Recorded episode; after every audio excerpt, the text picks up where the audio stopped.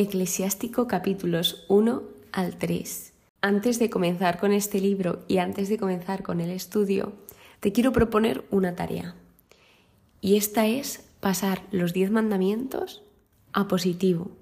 Sé que hay algunos que están en positivo, pero la mayoría son negaciones. Por ejemplo, no robarás, no matarás, no cometerás adulterio. Entonces te invito a que los pases a positivo y que al final del capítulo veamos cómo serían estos mandamientos pasados a forma positiva y diciendo lo mismo. Entonces, ahora sí que sí, comenzamos con Eclesiástico. Eclesiástico en mi Biblia es el último libro del conjunto de libros poéticos y sapienciales, de modo que el siguiente ya son los profetas.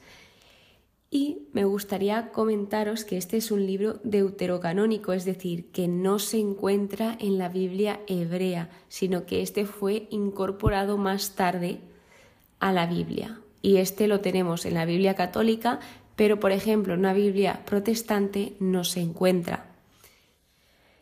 Lo interesante de esto es que generalmente los libros deuterocanónicos, lo que he ido estudiando, estaban escritos en griego, pero la diferencia es que este fue originalmente escrito en hebreo y luego fue traducido, traducido por el nieto del autor al griego. Entonces, esto me llamó la atención de que es un libro original en hebreo, traducido al griego, con el propósito de llegar a más personas. El autor del libro se llama Ben Sirá, que era un maestro de la sabiduría judía, y él escribió este libro alrededor del 190 y 180 a.C. en hebreo, pero la traducción se produjo en la primera mitad del siglo II a.C. desde Egipto. Lo curioso de este libro es que es el único libro del Antiguo Testamento que está firmado por su autor. En el último capítulo se puede observar cómo indica esa firma y nos dice Jesús, hijo de Sirá.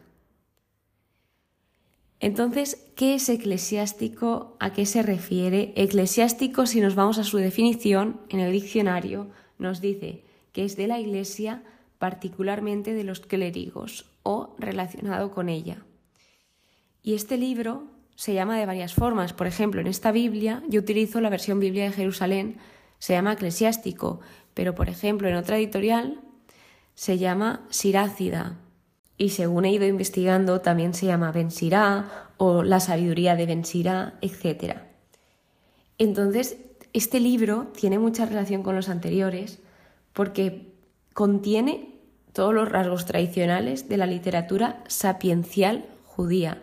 Estamos en los libros poéticos y sapienciales y vamos viendo cómo todos tienen relación y por ejemplo, en el anterior, en sabiduría, se habla de la sabiduría, se habla del temor del Señor. En proverbios también son consejos, advertencias, guías para nuestra vida. Y este también lo es. Así que una idea clave que nos quedó en el anterior libro es que la sabiduría es la presencia o el Espíritu de Dios en tu corazón. Teniendo esto en cuenta, otra cosa que se nos dice sobre este libro es que fue escrito como contraste a la cultura griega, porque el autor lo que está haciendo es contraponer y ensalzar los valores tradicionales del mundo socio-religioso hebreo. En este libro se habla, como acabo de decir, de la sabiduría y del temor de Dios, y esto hemos visto que está relacionado, van de la mano, y se entiende la sabiduría como este temor de Dios. Además de que otra de las cosas que pretende este libro es exhortar a mantenerse fieles a las tradiciones de los antepasados, a no perder esa fe en el contexto en el que están, que es un contexto difícil de preservar la fe. ¿Qué temas trata este libro? La sabiduría, por supuesto, el tema principal, la virtud, la justicia, la oración, la amistad, educación, riqueza, pobreza, etc. En conclusión, trata sobre los aspectos de la vida, que es lo que intentan ayudar estos libros a cómo vivir una vida mejor. Así que ahora sí que sí, empezamos con el estudio de eclesiástico, empezamos con los capítulos, pero me gustaría contestaros a esa pregunta de qué me espero de este libro o de qué creo que va a tratar. Mientras estudiaba otros libros, sí que he leído algunos capítulos de este libro porque se hacen más a menos e imagino, al haber leído así por encima, que tratan de lo mismo que los anteriores porque son consejos, tal vez de plenitud, algunos consejos que se dieron antes o de nuevos consejos que sean útiles. Entonces, esto es lo que creo. De hecho, cuando leí el título eclesiástico, digo, es muy parecido a Eclesiastés y tal vez tenga mucha referencia a Eclesiastés o tenga mucho que ver, eso no lo sé, ya lo descubriremos y ahora sí que sí viene el prólogo del autor, del traductor, mejor dicho, del nieto del autor, que este no está como capítulo, pero sí que lo introducen para que tengamos un contexto y la verdad que va muy bien porque lo que está haciendo en este prólogo es indicar las fuentes y los motivos que movieron a su abuelo para escribir el libro. De hecho, nos dice ideas claves como por ejemplo que no basta con saber la sabiduría en sí, sino que debemos compartir esa sabiduría con los demás para ayudar. Luego, este libro está escrito después de una formación, después de adquirir unos conocimientos y de adquirir un dominio. Y una vez se adquirió todo esto, se pasó a escribir el libro. Otro punto que nos comenta el traductor es que debemos de tener cuidado con las traducciones. Nos dice, las cosas dichas en hebreo no tienen la misma fuerza que cuando se traducen a otra lengua. Que hay notables diferencias y tiene razón. Lo hemos ido viendo a lo largo del estudio bíblico que había versículos que decía, esto me resulta un poco raro la forma en que lo estás expresando y te vas a otra traducción y a ver, no se aleja mucho, pero sí que hay diferencias. Entonces es importante investigar más si tenemos dudas, ir a otras fuentes, mirar otras traducciones bíblicas, porque el significado en hebreo, según he ido viendo y según he ido aprendiendo a lo largo de estos años, es muchísimo más profundo y muchísimo más amplio y pasado, por ejemplo, a la lengua española, sí, puede que diga la misma idea, pero no con tal profundidad. Entonces, cuidado con las traducciones. Él nos dice el traductor que se ha dedicado muchas horas a este estudio, esta traducción, muchas horas de vigilia y de trabajo para poder publicar este libro y su propósito nos lo dice. Dice que el propósito de esto era para uso de aquellos que, viviendo en el extranjero, desean aprender y reformar sus costumbres para vivir conforme a la ley, para que llegue a el mayor número de personas posibles, para que llegue a cualquier lugar.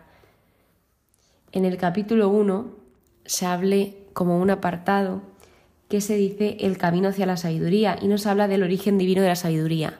Aquí sabemos, por los libros anteriores, que la sabiduría fue creada desde el principio, desde la eternidad.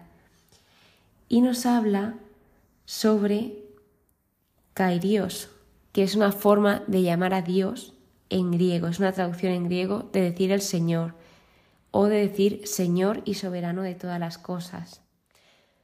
Nos aparece de nuevo un versículo que habla sobre la sabiduría y la inteligencia, que llegué a pensar que se refería a lo mismo. Me llegué a plantear, ¿sabiduría es lo mismo que inteligencia? Porque en el versículo dice, antes de todo fue creada la sabiduría, la inteligencia prudente desde la eternidad.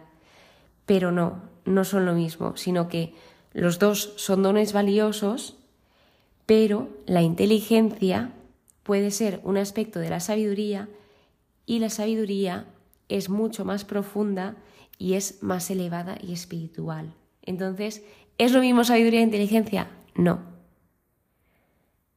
Nos presenta un poco más a Dios, de que Dios es sabio, todo lo, todo lo hizo con sabiduría, que Él la creó, que Él la vio, la midió y la derramó sobre todas las cosas. todo lo que está hecho, todo lo creado, está hecho con sabiduría, no está hecho porque sí ni por probar, sino que todo fue hecho con sabiduría. Nos habla sobre el temor de Dios y la sabiduría, nos vuelve a remarcar y nos vuelve a explicar qué es el temor de Dios. En este punto me doy cuenta de dos cosas.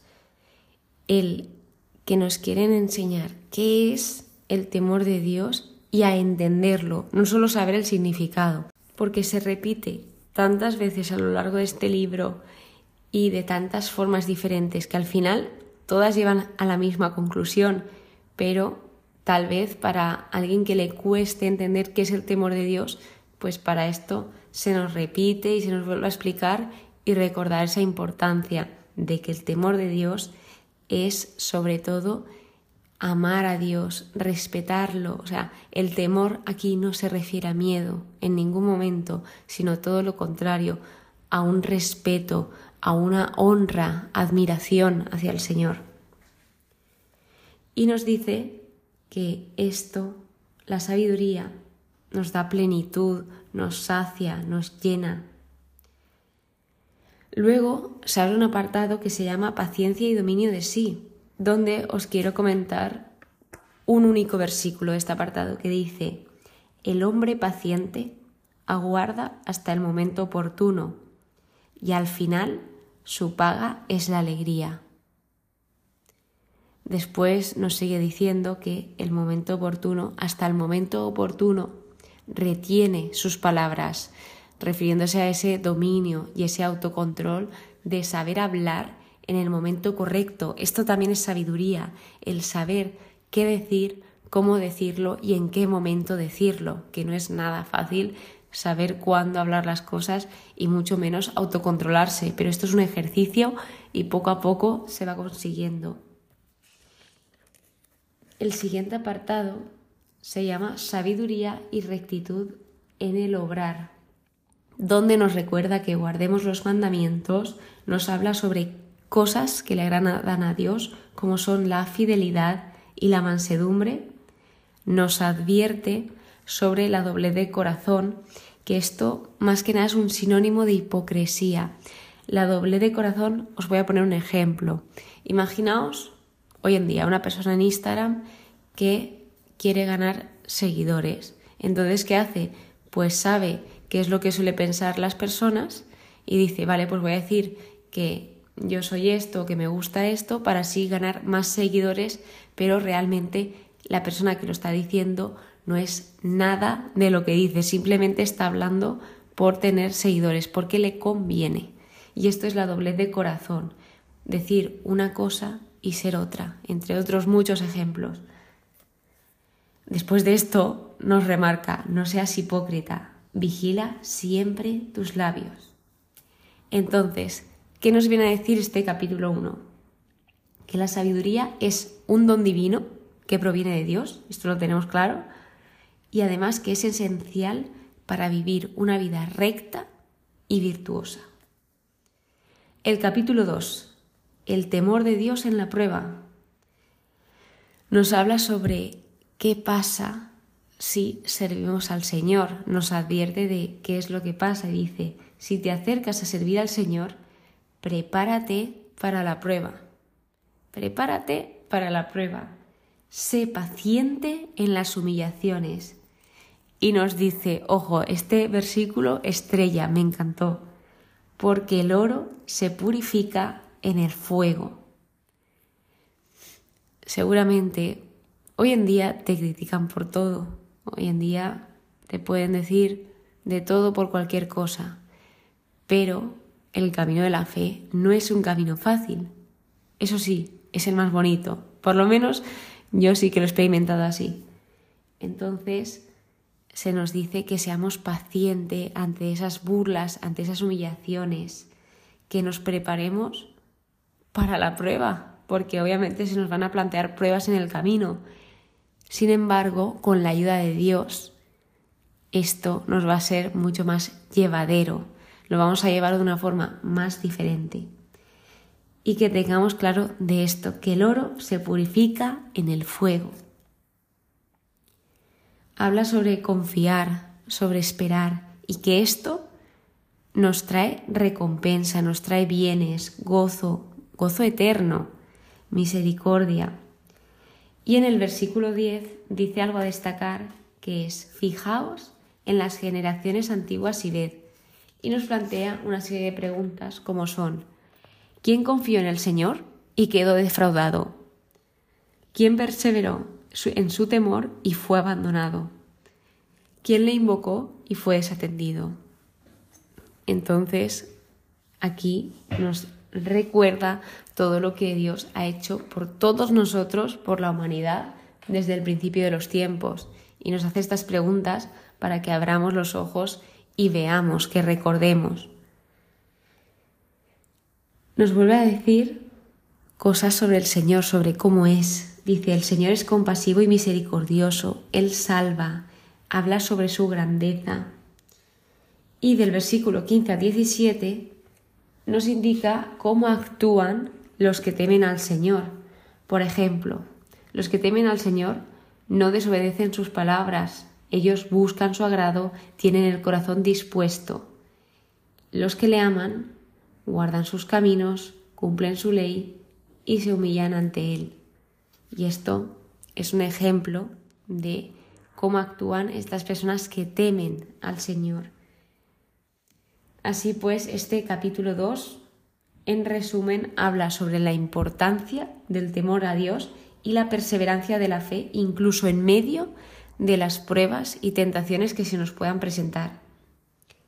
Por último, el capítulo 3, este se titula Deberes para con los padres y se nos remarca ese mandamiento de honrar a los padres, que es un mandamiento fundamental y una forma de mostrar respeto a Dios, porque si tú respetas a tus padres, respetas a Dios. Nos habla sobre el cuidado de los padres en la vejez, porque nos dice el versículo 13, aunque haya perdido la cabeza, sé indulgente con él, no le desprecies, tú que estás en la plenitud de tus fuerzas. El capítulo sigue hablando sobre la humildad y el orgullo, que actuemos con dulzura en todo lo que hagamos. A esto se nos invita de que grande es el poder del Señor, pero son los humildes quienes le glorifican. Que atendamos, ojo aquí, a lo que se nos encomienda, que no nos compliquemos la vida, que si se nos encomienda algo, que llevemos a cabo ese algo y no estemos rebuscando otras cosas. Por ejemplo, esto me pasaba en los exámenes, que me preguntaban una cosa y respondía esa cosa más otra en reversada y no, me están pidiendo una cosa. Si me piden A es A, no A, B, C, D, E, sino si te piden A es A. Entonces atiende a lo que se te encomienda. Este es el consejo que se nos da. Nos advierte sobre las especulaciones, que éstas desviaron a muchos, sobre las falsas ilusiones, que extraviaron pensamientos, y nos habla sobre el hombre prudente. Y dice, el hombre prudente medita los proverbios, un oído atento es el anhelo del sabio. No lo he dicho, pero en estos libros siempre se hace una invitación, son consejos en todo momento, aunque parezca que se habla de una forma imperativa, es una forma de aconsejar, pero en todo momento se invita a escuchar y ya de nosotros depende seguir esos consejos, como en todo. Nosotros somos libres, entonces somos libres de decidir y de tomar nuestras propias decisiones. El último apartado es la caridad para con los pobres, que dice, quien responde con favores prepara el porvenir y cuando llegue la caída encontrará apoyo. Nunca perdamos oportunidades para ayudar si podemos ayudar, intentemos hacerlo. Entonces, resumiendo este capítulo, nos dice que la vida en virtud y obediencia a Dios conlleva a bendiciones y éxito. Así que, si volvemos al principio del episodio, os he dejado una tareilla que era pasar los diez mandamientos al positivo.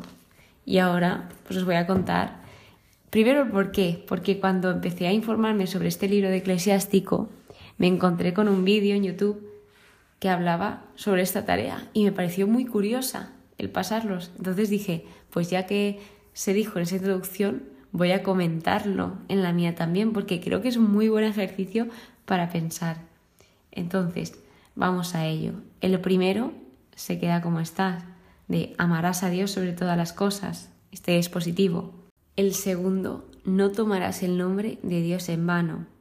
¿Qué pasa a ser? Tratarás el nombre de Dios con respeto y reverencia.